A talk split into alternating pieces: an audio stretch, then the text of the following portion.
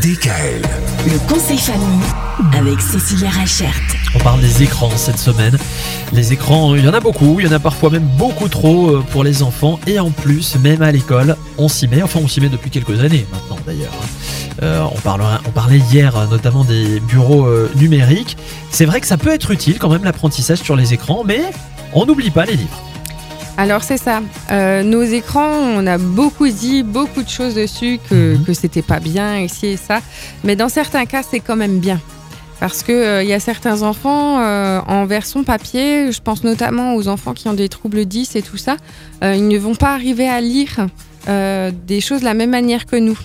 Ce même texte, on va pouvoir l'adapter sur un écran avec de la colorimétrie, c'est-à-dire qu'on va par exemple mettre les sons difficiles d'une autre couleur.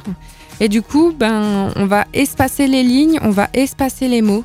Et pour un enfant qui est dyslexique, avoir ce même texte sur un écran qui est adapté ou qui peut être imprimé du coup par la suite, eh ben, ça va vraiment lui permettre de pouvoir rentrer dans les apprentissages. Oui, c'est pas mal.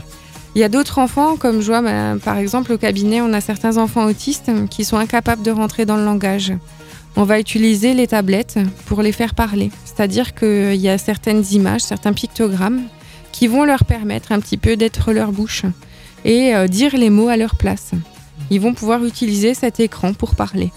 Donc c'est vrai qu'il y a différentes méthodes d'apprentissage et qu'il faut savoir que les écrans, c'est pas toujours une mauvaise chose. Bon bah tant mieux. Oui, et il y a plein d'autres méthodes encore d'apprentissage à travers les écrans. Mais, Trois- euh, oui. Mais les livres, il faut savoir que c'est quelque chose qui reste important et qui doit rester important dans notre pratique et dans notre culture. Le bon vieux Becherel. Exactement. Qu'est-ce qui me manque celui-là Ah là là Bon, en tout cas, vous retrouvez Cécilia sur le www.éducatrice.net et, euh, et à son cabinet également à Ensisheim. DKL. Retrouvez l'intégralité des podcasts Le conseil famille sur radiodkl.com et l'ensemble des plateformes de podcasts.